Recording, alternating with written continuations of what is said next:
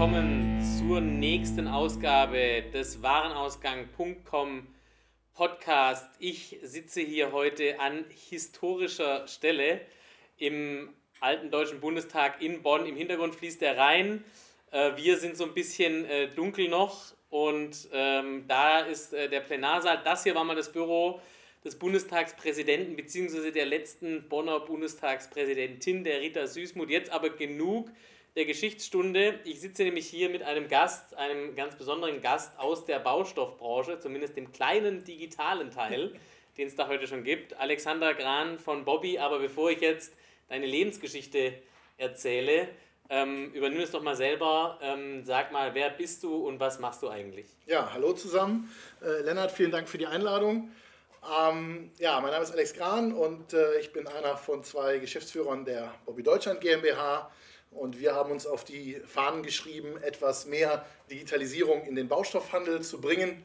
Ähm, ich selber komme ursprünglich aus der IT, habe da verschiedenste Sachen gemacht, Gastronomie, Zerspannung, äh, zuletzt ÖPNV ganz viel und äh, ja, jetzt eben Baustoffhandel.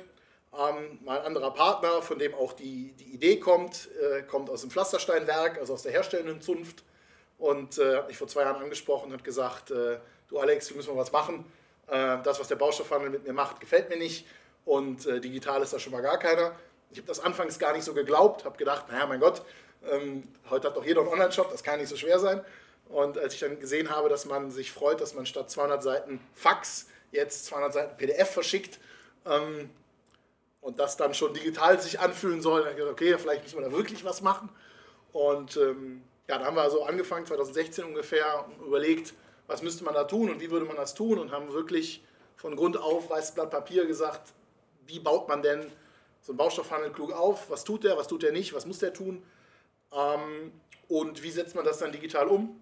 Haben jetzt Februar 17 gegründet und haben dann jetzt erstmal ein Jahr auch durchaus investiert, um, ja, ich sag mal so, die, die fundamentalen Bausteine zu bauen, auch also in der IT zu bauen, im Rechtswesen zu bauen, in der Organisation zu bauen und sind jetzt so weit, dass wir seit ein paar Monaten im Probebetrieb sind, die ersten Umsätze drehen und ähm, das Konzept bisher sehr gut validiert haben und jetzt irgendwie, äh, ja, wir sagen immer die 2018er Umsätze, das ist Bonus und ab 2019 geht dann die Musik richtig los insbesondere weil wir schwerpunktmäßig mal im Gartenlandschaftsbau anfangen. Da kommt der Tim halt her ähm, aus dem Pflasterstein und das ist ein Saisongeschäft.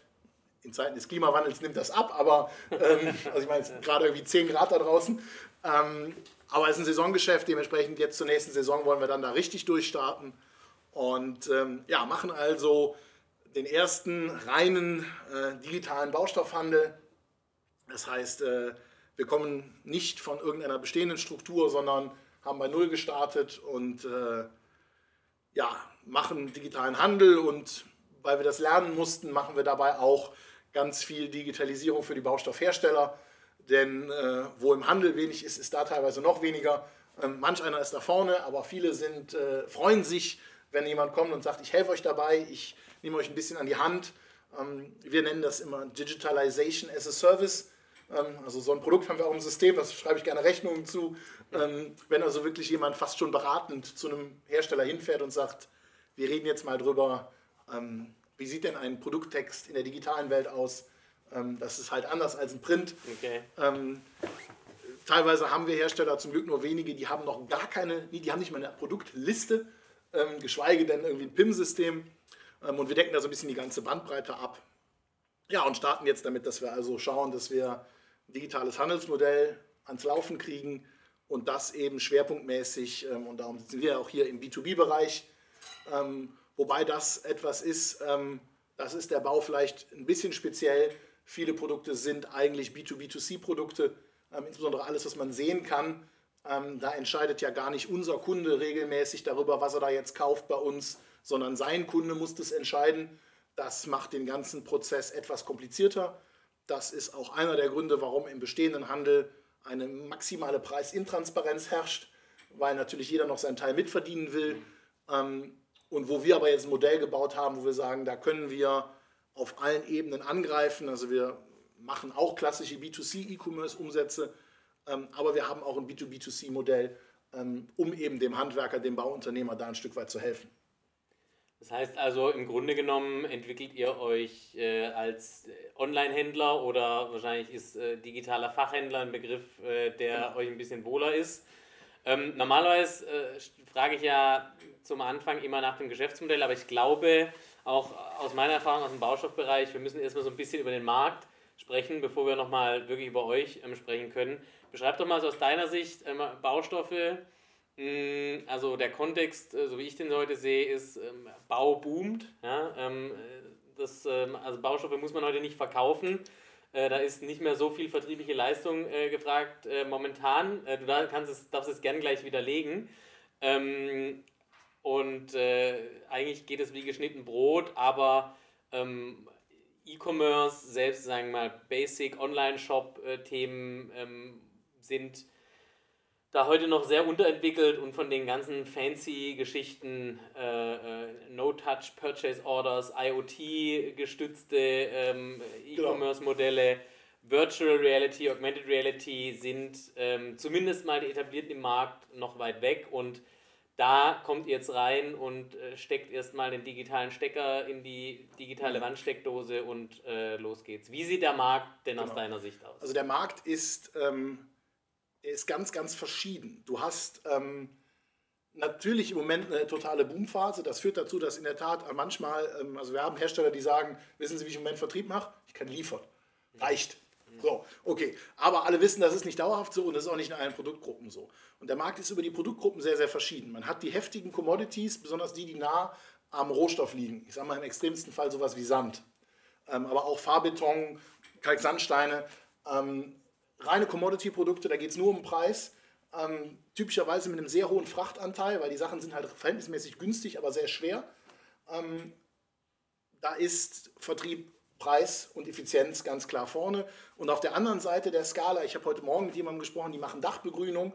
Das ist überhaupt nicht jedermanns Sache. Mhm. Da ist für einen Neukunden immer nennenswert viel Vertriebs-Know-how, Beratung notwendig.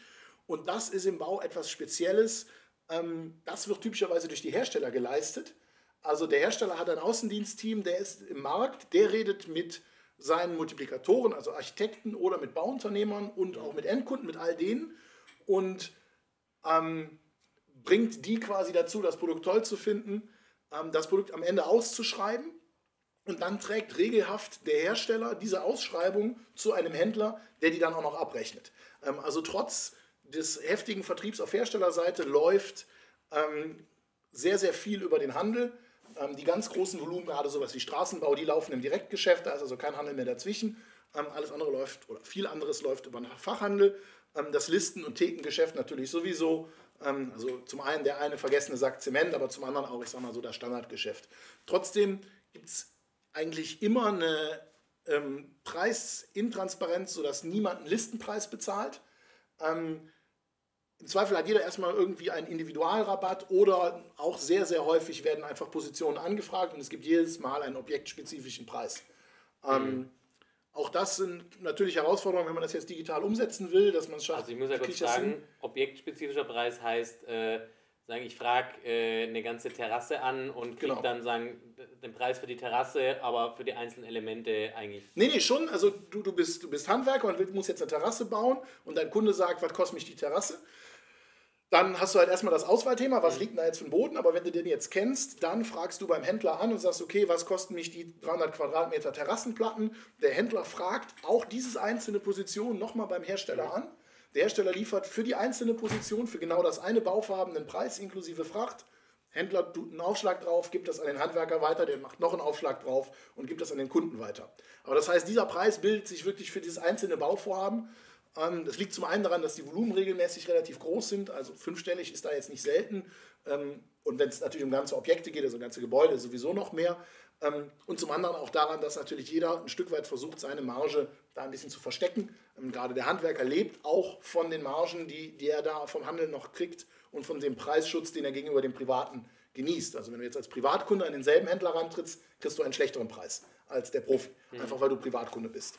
Ähm, zumindest offiziell. Mhm. Wenn man jetzt als Privatkunde genug kauft, wenn man zum Beispiel selber baut, dann mag sich das auch wieder drehen.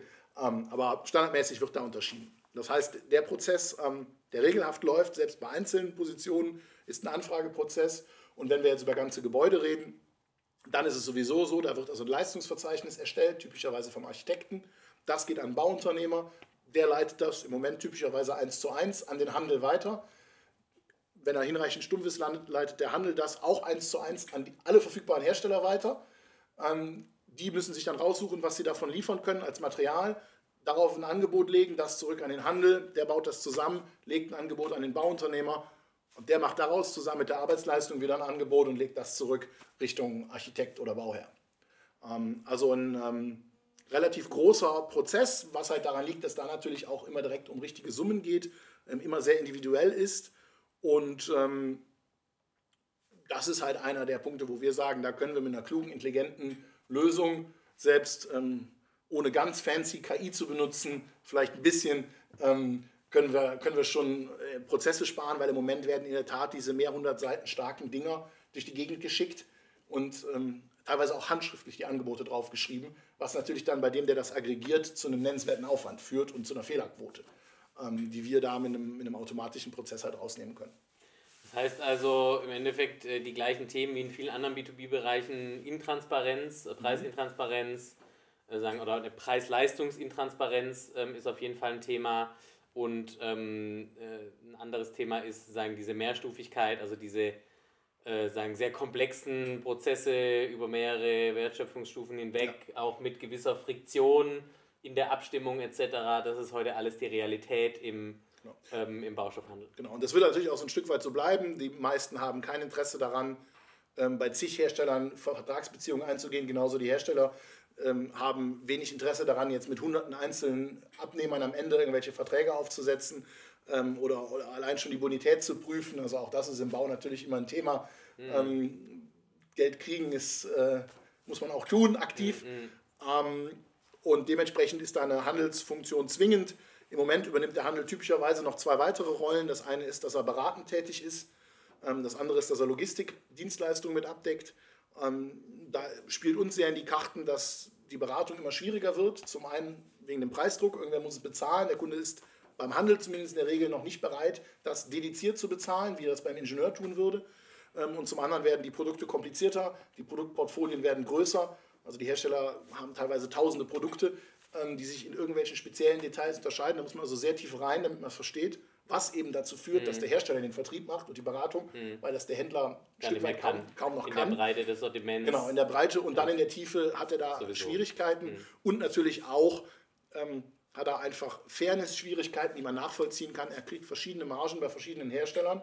Das heißt, er hat natürlich ein Interesse, in eine gewisse Richtung zu beraten, die nicht notwendigerweise im Interesse des Kunden liegt. Das würde nie jemand zugeben, aber ist natürlich betriebswirtschaftlich sofort nachzuvollziehen. Und das andere, was er halt macht, ist, ist das Lagerthema ähm, und das Logistikthema, also Baustellen, Logistik, Sachen kommissionieren teilweise. Ähm, auch da spielt uns natürlich eine Entwicklung in die Rolle, dass zum einen Fulfillment-Dienstleister auf den Markt treten, ähm, die so ein bisschen aus dem B2C-Bereich häufig kommen und sagen, ich kann das schon. Ähm, und natürlich, dass Logistik ein Größenthema ist. Also wenn ich größer bin, habe ich bessere Logistikoptimierungsmöglichkeiten, sodass also Logistiker da was am Preis tun können. Ähm, und auf der anderen Seite geht langsam, aber sicher auch diese Branche, zumindest in den komplizierteren Gütern, denselben Weg wie viele andere Industriebranchen, rutscht Richtung Made-to-Order, rutscht Richtung individuelle Produkte, Richtung extrem große Portfolien. Und all das führt natürlich dazu, dass eine Lagerhaltung immer schwieriger wird an diesen Stellen. Ein Made-to-Order-Produkt hat halt einfach überhaupt keiner mehr auf Lager. Ähm, Klar ist aber auch ein Kalksandstein, den 0815 Mörtel, den werde ich immer auf Lager haben, den muss ich halt einfach flexibel verfügbar halten. Ähm, das ist auch klar. Also das ist ein sehr diverses Produktportfolio von hochkomplexen Spezialbauteilen, gerade wenn man jetzt sag mal so den 0815 Bau verlässt. Ähm, ich hatte jetzt noch einen Termin mit einem Gastronomen, also was allein Salzwasser im Abwasser für die Herausforderungen an die TGA stellt, das wird auf einmal kompliziert. Mhm. Ähm, und auf der anderen Seite habe ich aber viel Commodity-Produkte mit einem harten Preiswettkampf, wo einfach am Ende der günstigste gewinnt. Immer.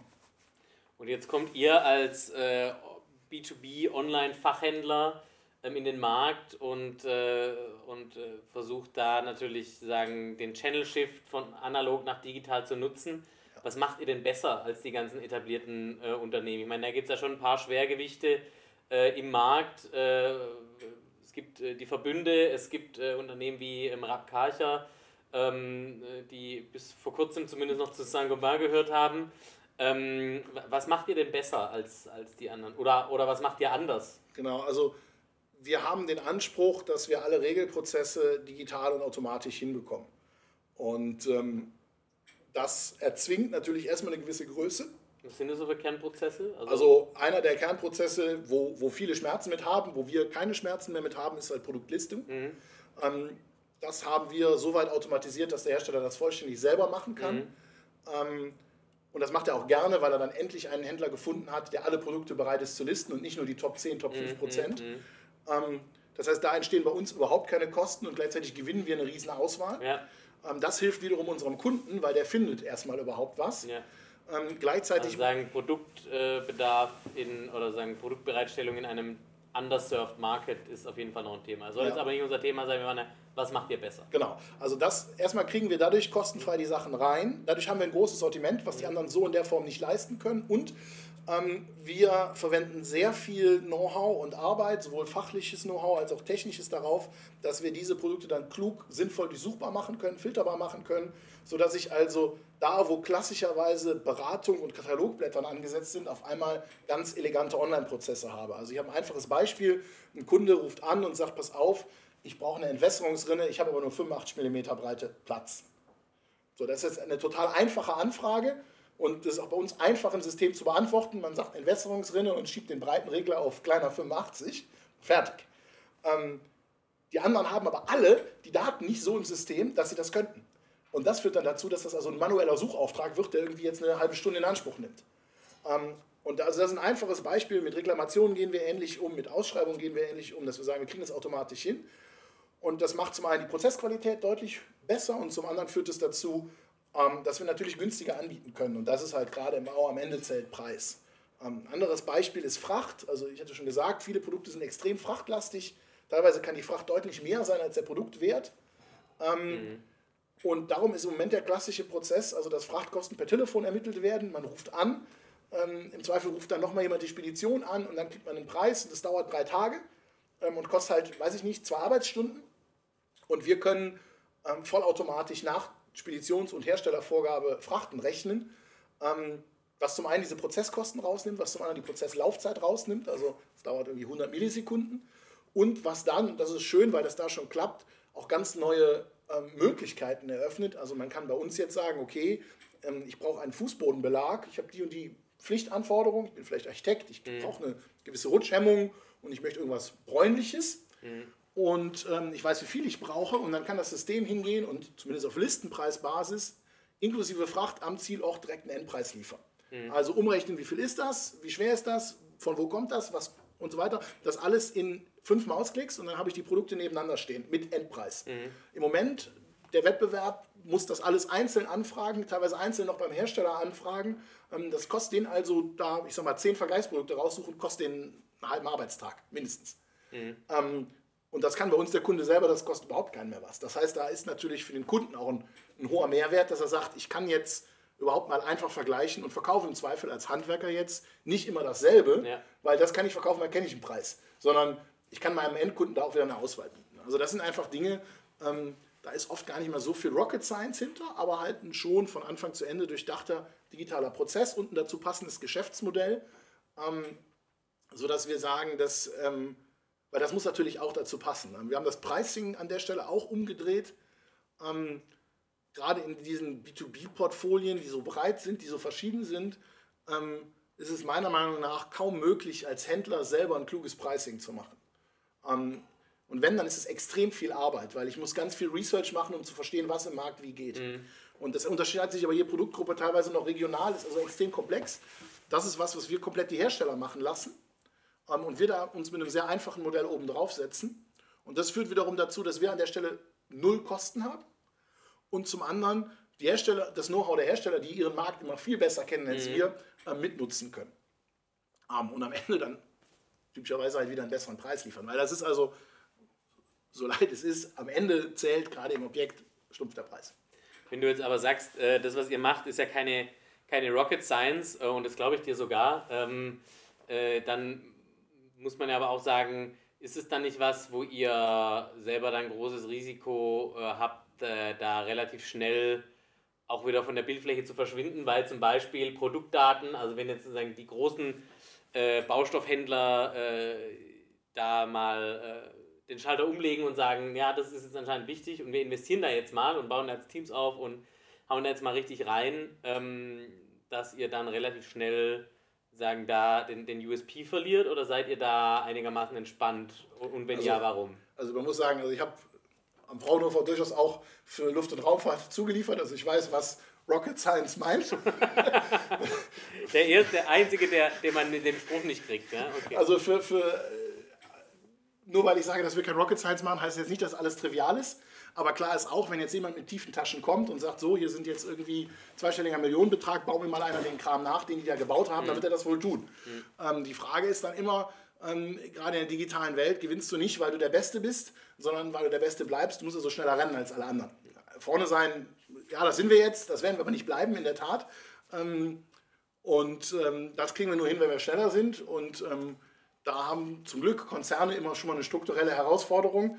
Ähm, ich sage immer gerne, wir haben das Ding am Markt, bevor die die Investentscheidung getroffen haben. Mhm. Ähm, also wir haben in der Tat, wir haben eine, eine, eine, geile Technologie integriert für Bedarfsrechner und, und Produktkonfiguratoren.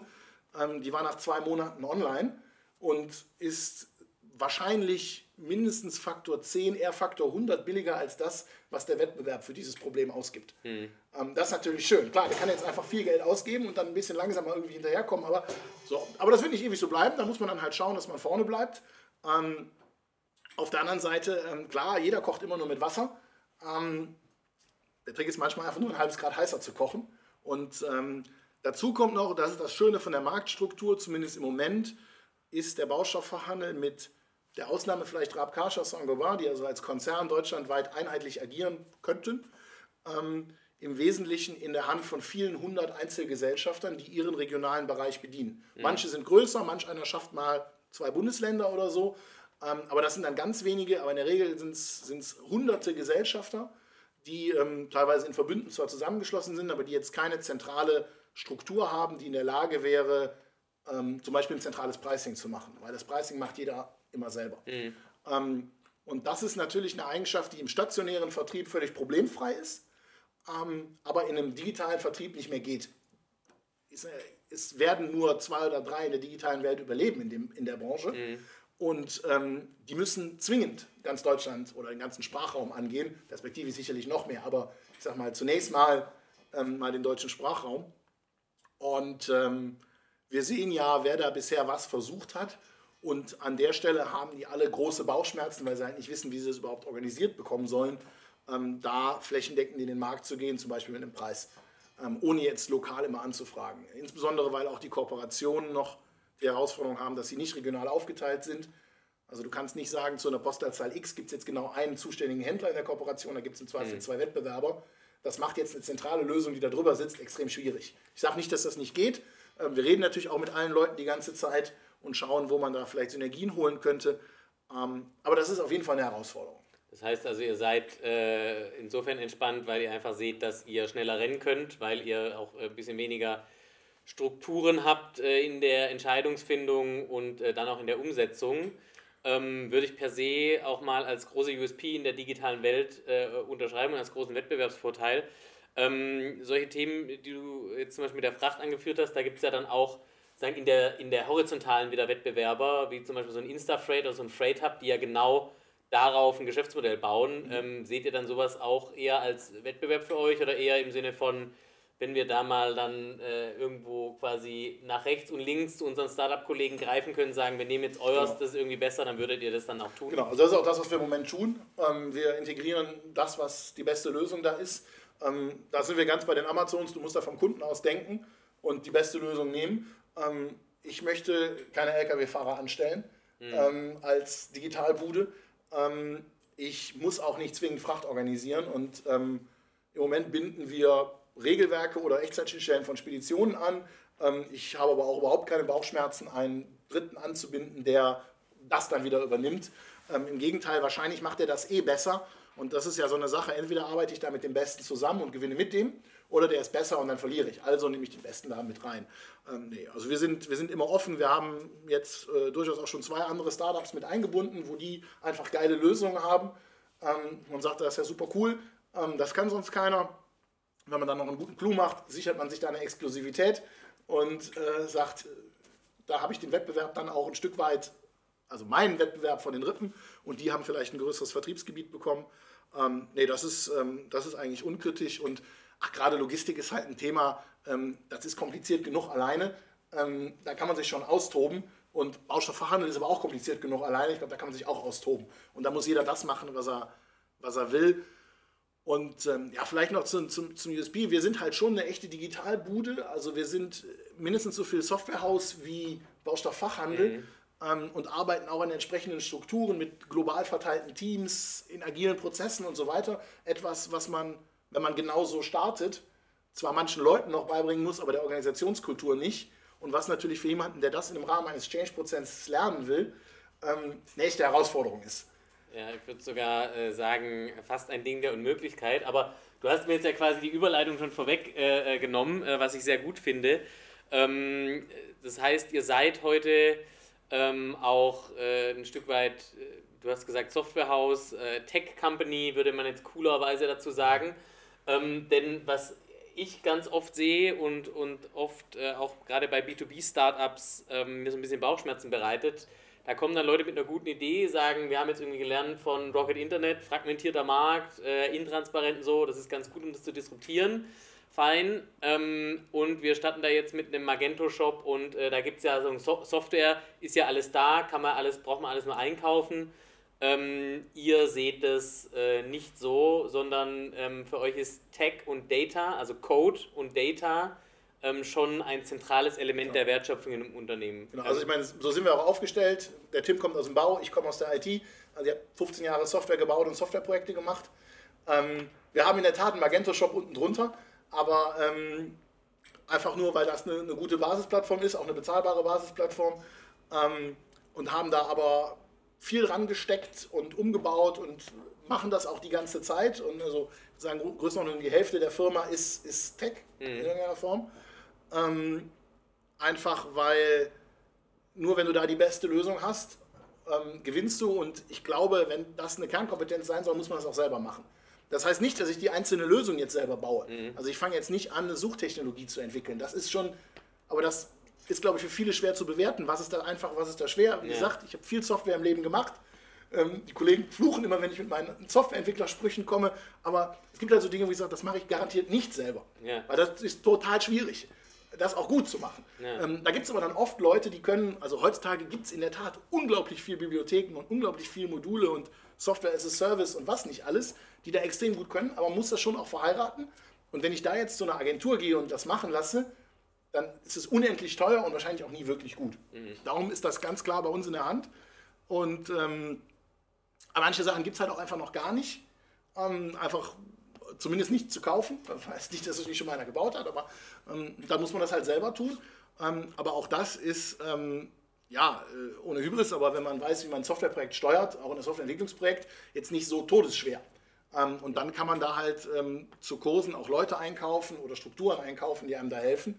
Und ähm, ja, also ich meine, wenn man mit manchen Wettbewerbern spricht, was die an Lizenz für ihren Basisshop ausgegeben haben, das hat gefühlt unsere gesamte Entwicklung bisher gekostet. Mhm. Aber ich meine Zeit zumindest mal rausrechnen. Ja. Ähm, das ist natürlich dann, auch das ist natürlich ein Vorteil. Und da muss man natürlich das entsprechende Know-how im Haus haben. Ähm, wir haben den Vorteil, wir sitzen in Aachen und in München, haben da also schon sehr guten Universitätszugriff und nutzen das auch rege mhm. und ähm, nutzen aber in der Tat wirklich ähm, also auch Komponenten und Lieferanten und Entwickler auf der ganzen Welt. Also wir kaufen die ein, wo sie halt sitzen. Ähm, und äh, ja, das, das, ich musste schmunzeln. Auf dem DCD hat einer, ich weiß nicht mehr wer es war, sich äh, gefreut wie ein kleines Kind, dass er irgendwie Suchanfragen im Shop in 120 Millisekunden beantwortet. Ich glaube, wir brauchen im Moment drei bis neun oder so. Ähm, aber nicht, weil wir da die geile Tech haben, sondern weil wir da den richtigen Partner haben. Mhm. Ähm, und weil ihr das auch inhaltlich überblicken könnt, sagen, was, genau. äh, was gut ist und was, was sehr gut ist und was genau dieses halbe Grad ist, äh, was man heißer kochen genau. muss. Äh, und, und wo man auch äh, muss man auch sagen, das ist ja meistens die schwierigere Entscheidung, wo man ganz bewusst die Finger von lässt. Mhm. Also wir haben das Thema ähm, Lagerverfügbarkeit zum Beispiel. Und äh, es gibt den schönen Spruch, two hard things in software development, Cache Invalidation and Naming Things. Und Lagerverwaltung ist am Ende leider Cache Invalidation. Und wer da mal in seinem Leben ein paar hundert Bugs drin gesehen hat, weiß, wie ätzend das wirklich ist. Deswegen das einer der Gründe ist, wo ich gesagt habe, das machen wir garantiert noch nicht. Ähm, weil das total schwierig ist, das so zu machen, dass wenn einer auf Kaufen klickt, er auch wirklich den Artikel kriegt. Und zwar immer. Und nicht nur in 95% der Fälle. Weil da sind wir wieder, wenn dann die Baustelle steht, weil eine Software nicht wusste, dass es doch nicht auf Lager ist, dann ist die Party beim Kunden groß. Und ähm, darum ist auch ganz wichtig zu sagen, okay, den Punkt packen wir einfach mal noch nicht an, den schieben wir mal nach hinten oder wir schmeißen den ganz raus. Ähm, einfach weil das am Ende dann zu viel Schmerzen produziert und ein enttäuschter Kunde ist immer schlecht. Auf jeden Fall. Wie habt ihr das mit den Teams gelöst? Du hast gesagt, globale Teams, das klingt ja erstmal fancy. Total. Ne? Ähm, äh, ich bin froh, dass du nicht gesagt hast, wir haben ein Dev-Team im Silicon Valley sitzen, weil da hätte ich jetzt gesagt, äh, dann, dann läuft auch irgendwas falsch bei euch. Ähm, erklär das doch mal, äh, was heißt denn das konkret bei euch? Wie, äh, wie seid ihr konkret aufgestellt und wie kommt ihr auch global an die Leute ran? Ja, ähm, eigentlich so, wie man in der IT an alles rankommt. Also Google ist dein Freund und persönliche Beziehungen sind dein Freund. Ähm, und äh, das nimmt die skurrilsten Wege an. Ich habe ein Beispiel, unsere Einkäuferin wollte ursprünglich, kommt ursprünglich aus dem Ulmer Raum, ähm, ist aus privaten Gründen umgezogen und das alte Unternehmen hat gesagt, nee, jetzt irgendwie remote arbeiten und so geht nicht. Und dann irgendwie über persönliche Kontakte, ähm, ich sage ja, bei uns ist remote arbeiten überhaupt kein Problem, das ist Teil dessen, was wir tun. Ähm, und jetzt muss die wieder umziehen und freut sich, dass sie einfach beim alten Arbeitgeber, also bei uns bleiben kann. Mhm. das ist jetzt nur in Deutschland, aber das funktioniert natürlich im Ausland genauso. Mhm auch da jetzt, ähm, wenn wir konkret zum Beispiel IT-Entwicklungsleistung outsourcen, ähm, dann ist natürlich eine, eine, große Herausforderung, da eine Qualitätskontrolle zu machen. Das geht meiner Meinung nach nur, wenn man Code liest. Also alles andere, mhm. was hinten rauskommt, schön aussieht, tolle Bilder, kann immer jeder. Äh, PowerPoint können auch viele, das hilft mir aber nicht. Ähm, deswegen ich da immer sage, so, ich will jetzt Referenzcode sehen. Also ganz konkret, down auf die Codezeile, hilft nichts. Mhm. Und manchmal fällt man dann auf die Nase, dann testet man halt erstmal mit einem kleinen Projekt und dann sagt man, okay, du kannst das, nee, du kannst das nicht. Ähm, dann muss man sich da wieder trennen. Ähm, und dann geht das aber eigentlich ganz gut, insbesondere wenn man halt von Anfang an die Strukturen so aufsetzt. Also natürlich erfordert das irgendwie alle Dokumente cloud-basiert irgendwie halten mhm. oder zumindest mal serverbasiert irgendwie halten und so weiter und so fort.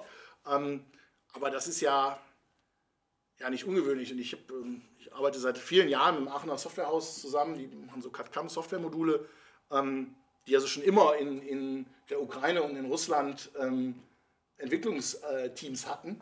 Ich kenne das gar nicht anders mhm. gefühlt. Und ähm, das ist in der Steuerung nicht immer einfach, aber geht dann eigentlich ganz gut. Und ähm, naja, meistens sind ja die Leute, die wirklich gut sind, auch zum Beispiel bei dem Google zu finden. Also mhm. Ähm, ja, das geht relativ problemlos hat man immer so eine Zeitzone-Herausforderung. Mhm. Musste jetzt feststellen, dass einer, der an unserer Frachtlösung gearbeitet hat, auf einmal in Australien saß. Ich hatte ihn im Kopf noch in San Francisco verortet. Ähm, das permutiert dann so ein bisschen den Zeitplan, okay. aber ähm, also geht dann am Ende auch. Nicht ganz friktionslos, aber für euch funktioniert es auf jeden Fall besser, wie zu sagen, wir können jetzt nur in München genau. Entwickler anstellen und auch nur Münchner Preise bezahlen. Genau. Und ähm, das ist ja auch die Sache, also die, die Softwareentwickler wissen das, die meisten Betriebswirte leider noch nicht.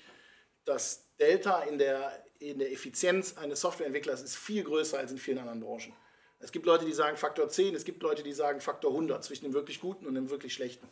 Ähm, das heißt, für mich ist eventuell, wenn ich jemanden finde, der in, weiß ich nicht, Sevastopol arbeiten will und einen richtig guten Job macht, ist das viel mehr wert als zehn Leute, die einen Durchschnittsjob in München machen. Mhm. Mal davon abgesehen, dass der im Zweifel noch mal billiger ist. Aber selbst wenn er das nicht wäre, ähm, hilft mir also der eine wirklich gute immer viel, viel mehr. Und die eine wirklich gute Idee im Zweifel. Ähm, und das sourcen wir passend und ähm, ja, bisher ähm, klappt das ganz gut. Bin mal gespannt, wie das skaliert. Irgendwann stößt alles an seine Grenzen, aber das wahrscheinlich langsamer, als wenn man jetzt sagt, ich muss jetzt in einer Stadt Leute finden. Also ich glaube, wir haben schon einen ganz guten Eindruck gefunden, was ihr anders macht als sagen, der etablierte, die etablierten Anbieter im Markt. Ähm, Tech und Data ist auf jeden Fall ein Thema, was bei euch äh, mhm. groß geschrieben wird und auch alles, was es dann so an organisatorischem Füllefanz mit sich bringt und allen Handständen, die man da machen muss mit Entwicklern in Australien und äh, wahrscheinlich dann Telefonkonferenzen morgens um drei. Ähm, aber wenn man sowieso die Nacht durcharbeitet als Startup-Gründer, ist es wahrscheinlich dann, kommt es dann da auch nicht mehr drauf an.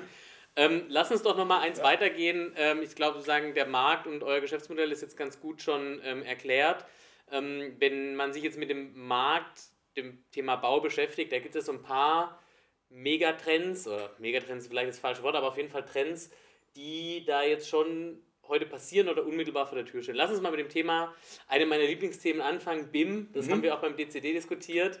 Ähm, ich wiederhole jetzt nicht, was ich dar darüber gesagt habe, aber BIM ist so ein bisschen, es kommt, es ist schon da, es wird wichtig, die Uhr ja. lässt sich nicht zurückdrehen, aber dafür tun die etablierten Hersteller und Händler noch relativ wenig dafür, sich da wirklich tief im Verständnis einzugraben. Wie siehst du die Bedeutung von BIM in der Zukunft in diesem Bau- und Baustoffbereich und was ist so deine persönliche Sicht darauf? Also ich, meine ganz persönliche ist, ich habe das lange nicht verstanden. Ich sagte eben, ich habe Luftraumfahrtkram gemacht. Ähm, da war das, was man im Bau BIM nennt, total normal. Mhm. Ähm, und das schon vor vielen, vielen Jahren. Ähm, und ähm, am Ende geht es darum, dass ich alle Informationen zu einem Bauprojekt in einem Stück Software halte. Äh, so, das klingt erstmal sehr einfach. Ähm, und das ist in der Planung auch heute schon gut möglich. Teilweise. Wenn ich dann aber anfange, zum Beispiel ans konkrete Produkt ranzugehen, nicht, weil einfach niemand, inklusive dem Hersteller, überhaupt die Daten für das Produkt hat. In manchen Produkten geht das, Fenster zum Beispiel, kriegst du sogar ein 3D-Modell, alles wunderbar. Versuchst du mal einen Paketdatensatz, und zwar einen kompletten zu kriegen, Essig. Ähm, das heißt, da freuen sich viele, insbesondere die Hersteller freuen sich, dass wir sagen, so wir helfen euch überhaupt erstmal Daten mal anzufangen, aufzunehmen, aufzubereiten, in ein System zu kippen. Ähm, wir verstehen uns da perspektivisch durchaus auch als Datendrehscheibe, dass wir sagen, wir sammeln die Daten ja sowieso ein, wir brauchen die für unser Handelskerngeschäft mhm. zwingend. Ähm, und alle Daten, die wir haben, können wir anderen Leuten zur Verfügung stellen. Ähm, Im besten Fall auch umsonst, weil ich freue mich, wenn jemand Daten von mir nimmt, dann kennt er mich nämlich. Wenn er mich kennt, fragt er mich an, mhm. verdiene ich nachher Geld mit. Und das muss natürlich kommen. Und im besten Fall macht man damit dann auch das, den kompletten Gebäude-Lifecycle auch klar, dass ich irgendwie auch die ganze Wartung und das alles nachverfolge im, im Gebäude. Ähm, ich habe mal eine Autobahnraststätte mitverkauft. Ähm, das war ein Projekt, das war nämlich 25 Jahre lang ohne BIM umgebaut und so weiter. Allein das Projekt, welcher Schlüssel passt auf welche Tür, ähm, hat, ich schätze mal, ein Mann Jahr Arbeit gekostet. ähm, das ist was, wo man sagen würde, sowas gehört da eigentlich mit rein auch wenn das ein ganz kleines Detail ist. Ähm, also das kommt, na klar. Ähm, wir reden da mit, mit Partnern, die das ähm, als Kerngeschäft umtreibt. Vormittags in Aachen zum Beispiel ist eine Beratung, die im Wesentlichen BIM-Beratung für Architekten macht. Also so groß ist das Thema, dass da schon Platz für so jemanden ist. Mhm. und ja, alle sind dran. aufzuhalten wird das nicht sein. Ich glaube, das ist auch ein ganz normaler Schritt, dass man den Rechner konstruiert, plant, ausführt, wartet. Ja, weil es auch Kundensicht total Sinn macht, weil ich ja keine Lust habe, jemanden äh, zu bezahlen, ein Jahr lang, um mir zu sagen, welcher Schlüssel passt auf welche Tür, sondern. Genau. Äh, also, wenn mir diese Raststätte gehört, dann sage ich ja, äh, die 150.000 Euro kann ich mir ja sparen. Genau, also da kannst du jetzt einen Studenten einstellen, der ist nicht so teuer, aber trotzdem. Ja, kommt drauf an. kommt drauf an, wer der studiert hat. Genau, nein, also genau. Ähm, das, das spart Geld bei so primitiven Fragen, aber auch wenn ich ein Loch in die Wand machen will, hilft es zu wissen, ob da irgendwie was ist, ohne dass ich es rausfinden muss. Mhm. Ähm, Genau, also das kommt auf jeden Fall sowohl in der Wartung als auch im Bau. Das hilft überall, ähm, gerade mit zunehmender Komplexität. Ähm, aber das ist natürlich für viele Leute Neuland, ähm, sowohl ausführend als auch planend, als auch herstellend. Also alle müssen daran. Ähm, alle müssen irgendwie die Daten ran schaffen und auch nachher wieder nutzen. Ähm, für mich aus Software-Sicht ist es ein total natürlicher Vorgang. Ich finde das gar nicht wild. Ähm, aber da ist die Branche einfach 20 Jahre hinten dran und muss jetzt mal aufholen. Wie siehst du das Thema ähm, der Vorfertigung? Auch das ist ja was, was immer stärker im Kommen ist, dass sozusagen komplette Bauelemente industriell gefertigt werden, auf den Tieflader kommen, dann auf die Baustelle gefahren. Ähm, äh, auch also ein genereller Architekturtrend, mhm. weil immer individueller gebaut wird. Ähm, inwiefern hat das äh, Bedeutung? Vielleicht auch, sagen, wenn du das zusammenbringst mit dem Thema Digitalisierung? Genau, also spielt uns natürlich total in die Karten, ähm, weil es einfach dazu führt, das ist ja dann nur Made-to-Order-Geschäft noch ähm, wo man sagt, jetzt der Handelsprozess ändert sich auch immer total. Ähm, Händler tut auch noch weniger an der Stelle. Ähm, das äh, macht man im Wesentlichen, ist ja aus Kostengründen, ist halt eine gewisse Industrialisierung noch des Produktionsprozesses, Gebäude bauen, ähm, die an manchen Stellen Sinn macht, an manchen Stellen glaube ich nicht. Ähm, aber die, die immer weiter zunehmen wird, klar. Ähm, und ähm, also ich meine, es gibt ja heute Leute, die verkaufen ganze Häuser aus dem Katalog, ähm, auch wenn die die noch nicht komplett am Stück quasi aus der Fabrik mhm, liefern, mhm. aber gefühlt ist man ja auf dem Weg dahin. Ähm, das, das wird sicherlich zunehmen, ähm, auch weil man dadurch ähm, natürlich einem Fachkräftemangel begegnen kann. Wenn die Mauer am Stück aus der Fabrik fällt, muss ich sie nicht vom Maurer mauern lassen. Dann spare ich mir den Maurer, den ich im Moment nicht habe. Also das ist äh, gelebte Praxis im Moment äh, im Bau. Also was noch knapper ist als Material sind Leute. Mhm. Keiner hat Leute für nichts. Ähm, auch die Hersteller kriegen im Zweifel keine Leute. Ähm, das heißt, im Moment ist jeder froh für irgendeine Lösung, die an irgendeiner Stelle einfach Manpower spart. Selbst wenn die teilweise teurer ist, Hauptsache, ich krieg's mal hin. Jetzt gibt es da, das wäre meine nächste Frage, also sagen, Vorfertigung zahlt ja auch darauf ein, ähm, wird natürlich auch durch Digitalisierung besser ermöglicht, weil ich zum Beispiel in der CAD-Planung genau. äh, so einen Teil viel besser planen kann äh, und das dann nachher nur noch, nur noch in Anführungszeichen auf Maschinen schmeiß, ähm, wo dann das äh, gefräst, äh, gestanzt äh, und, und gelasert wird. Ähm, das ist das Thema Fachkräftemangel im Bau natürlich eine große Geschichte. Ich kenne es aus dem Handwerk, äh, aus dem Bauhandwerk äh, mittlerweile wartet man so zwölf Wochen auf einen Handwerker im Schnitt. Hochkonjunktur in Deutschland, in, in, äh, generell in Europa gehen ja schon sagen, die ganzen ja. Fachkräfte äh, zur Neige. Dafür gibt es viele Einflussfaktoren. Ähm, jetzt könnte man sich lange über den Fachkräftemangel auskotzen und äh, sagen, ja, das Handwerk hat so einen schlechten Ruf, was ich überhaupt nicht finde und überhaupt als Argument deshalb persönlich gar nicht nachvollziehen kann. Ähm, worauf ich eher hinaus will, ist, ähm, kommt dann der Hadrian X von Fastbrick Robotics, äh, sagen, ist der dann die Lösung? Also ein, ein, ein Roboter, der ganze Häuser mit äh, Wienerberger Ziegelsteinen äh, Stein auf Stein mauert. Also ist sagen, Robotisierung eine Antwort auf Fachkräftemangel im Bau? Ich weiß nicht. Also ich glaube nicht, dass wir in der Robotertechnik schon so weit sind, dass wir außerhalb der Fabrikmauer Roboter nennenswert klug einsetzen können. Meinetwegen so eine Lösung, aber die, also wann der Break-Even ist, wann das Ding billiger ist, wie viele gleiche Häuser oder Häuser nebeneinander ich da bauen muss, möchte ich noch sehen, die Rechnung.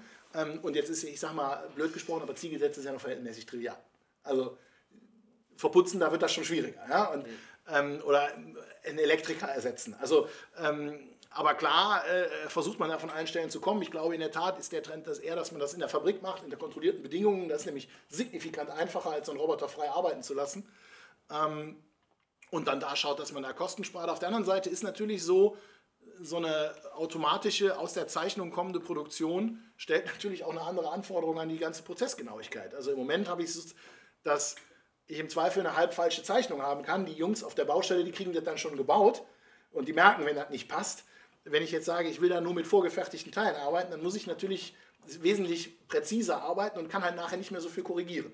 Ähm, klar, ich kann dann da virtuell durchlaufen und so, das ist alles hilfreich. Ähm, virtuelle Fabrikplanung, die Aachener ganz groß, das ist tolles Zeug.